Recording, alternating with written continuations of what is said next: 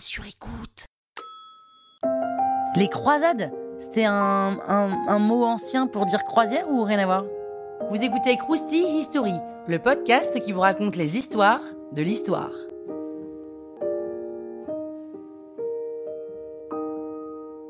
Depuis le début du christianisme, aller en Terre Sainte, c'est-à-dire à Jérusalem, c'est le Graal. Sans aucun jeu de mots. Le truc, c'est qu'au XIe siècle, c'est les musulmans qui sont à Jérusalem. Mais comme on sort de la Reconquista, le pape, il est on fire pour conquérir Jérusalem. Et les chevaliers sont aussi à fond. Les croisades coûtent très cher. Au début, c'est les participants eux-mêmes qui financent leur propre croisade. Par exemple, Godefroy de Bouillon, c'est un vrai nom, un hein, seigneur, vend quelques domaines pour pouvoir y participer. Mais petit à petit, il faut que les seigneurs demandent à leurs vassaux de financer la croisade. Donc ils vont prélever ensuite un impôt. Et on reconnaît les croisés parce qu'ils ont cousu sur leurs vêtements une croix. Alors, faux départ pour les croisades avant la véritable première croisade, hein. le pape a envoyé n'importe qui en Terre Sainte en échange de l'indulgence plénière, en gros du pardon de leurs péchés. Sauf que les mecs étaient loin d'être chevaliers et ils se sont fait défoncer par les Turcs à peine en arrivant.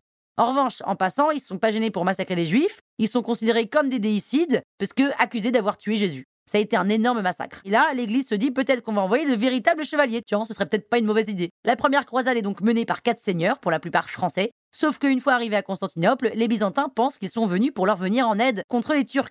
Que nenni Les croisés sont là pour conquérir la Palestine. Finalement, l'empereur byzantin accepte de les aider en échange de la restitution des villes que les Turcs leur ont pris. Victoire des croisés, les villes sont rendues aux Byzantins et tout le reste de la première croisade se déroule bien. Ils arrivent même à faire capituler Jérusalem qui passe sous le contrôle de Godefroy de Bouillon, le fameux et ils continuent à conquérir d'autres villes autour. Ils forment alors les États latins du Levant, les Turcs se réveillent et mettent en péril les États latins.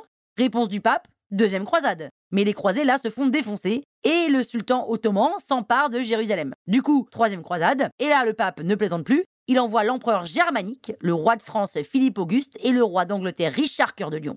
Sauf que là, le premier se noie avant d'arriver, le deuxième, après avoir fait ses petites affaires en Terre Sainte, rentre à la maison, donc finalement, tout est laissé à Richard Cœur de Lion, qui arrive à récupérer assez de terres, mais toujours pas Jérusalem. Du coup, il décide de signer une trêve avec l'empereur d'Ottoman. Il lui dit Ok, Jérusalem est à toi, en revanche, tu nous laisses pèleriner. Et l'arrangement fonctionne plutôt bien pendant à peu près un siècle, mais en fait, ça n'est pas fini avec les croisades, il y en aura encore cinq autres. Croustille, hein? La toile sur écoute. Hi, I'm Daniel, founder of Pretty Litter. Cats and cat owners deserve better than any old-fashioned litter. That's why I teamed up with scientists and veterinarians to create Pretty Litter. Its innovative crystal formula has superior odor control and weighs up to 80% less than clay litter. Pretty Litter even monitors health by changing colors to help detect early signs of potential illness. It's the world's smartest kitty litter.